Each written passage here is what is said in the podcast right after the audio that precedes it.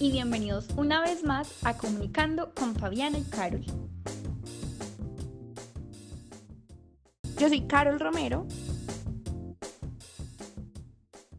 Y yo, Fabiana Rodríguez. Buenos días, Carol. ¿Cómo estás hoy? Muy bien, Fabi. Emocionada por el tema que trataremos hoy. ¿Y tú? Muy bien, Caro. Recordando a Michel Foucault y a Immanuel Kant. Justamente estaba pensando en lo mismo, Fabi, en el término ilustración. Es que este es un término que Foucault y Kant definen de maneras que son tan interesantes, Caro. Así es, Fabi. En su caso, Kant apunta a que la ilustración es una salida, la salida del estado de minoría de edad. Justamente, Caro. Pero vamos a contextualizar a nuestros oyentes. La minoría de edad para Kant no se refiere a un estado biológico, se refiere a una actitud en que se encuentran los hombres. Exactamente, Fabi. Para Kant, la ilustración demanda liberarnos de un estado en el que nos encontramos, liberarnos de un estado de ignorancia. Se puede decir que ilustrarse es ya no ser lo que estamos siendo, Caro, tal y como lo indica Foucault. Sí, Fabi, aunque para Foucault la ilustración representa un límite que libera al hombre como sujeto racional y autónomo. Sin duda podemos observar que Foucault retoma Kant en sus propias definiciones, y es importante resaltar que la ilustración vista desde Kant o desde Foucault apunta a un trabajo de nosotros mismos sobre nosotros mismos, Caro. Completamente, Fabi. Pero no olvides que también se incluye la actitud que tenemos sobre los otros. Eso está claro, Caro. Y más visto desde la perspectiva de Foucault acerca del gobierno de nosotros mismos y de los otros, donde surgen las relaciones de poder. Claro, Fabi, y es que nosotros nos encontramos inmersos en estas relaciones de poder con los otros desde que somos pequeños. Siempre se nos dan unos patrones de conducta, desde las instituciones en que nos involucramos, como nuestra familia, la escuela o los amigos. Así es, Caro.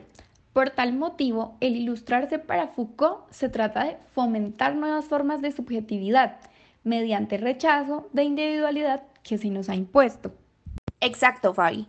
Se trata de fomentar nuevas maneras de vernos y percibirnos y maneras en las que otros nos perciben.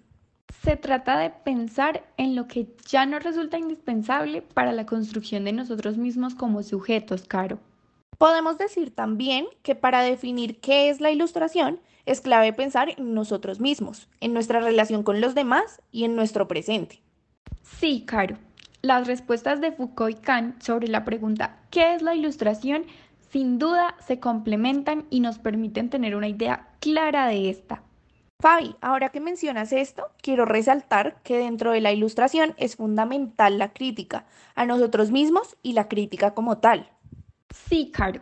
Foucault llama algo como la permanente reactivación de una actitud, es decir, un etos filosófico el cual podría caracterizarse como crítica permanente.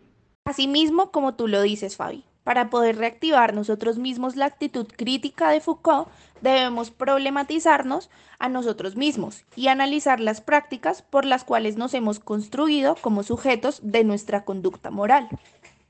Sí, Caro.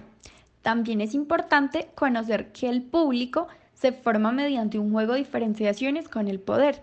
Emerge como la crítica contra las extralimitaciones y abusos del poder y esto lo vemos actualmente cuando nos informamos y tomamos nuestra posición mediante la crítica. Poniendo un ejemplo de lo que acabas de decir, Fabi, queda perfecto el Estado, pues este siempre tendrá un problema o muchos. Será tradicional y a veces lo encontraremos poco adaptado a los tiempos. Así como lo dijo Foucault, mediante el Estado se perciben modos de crítica. Claro, Caro. Y es que a partir de las acciones del Estado aparecen otras amenazas como por ejemplo el fascismo o totalitarismo, que nos hacen pasar a ser un público crítico. Aprovechando este tema, voy a dar un dato por resaltar, y es que la genealogía advirtió que nuestros inicios de crítica emergen de la década de los 30 y los 40 del siglo XX. Sí, Caro. Además, esta señala que la crítica procede de la tarea que algunos asumieron. Estaríamos hablando del neoliberalismo, que se reúne bajo tal divisa como la crítica del dinamismo y en apariencia irreprimible del Estado y la crítica de formas estatales y otras más. Fabi, adentrándonos a este tema, explicaré un poco más sobre esto, pues el neoliberalismo es el lugar de donde procede gran parte de nuestras actuales críticas.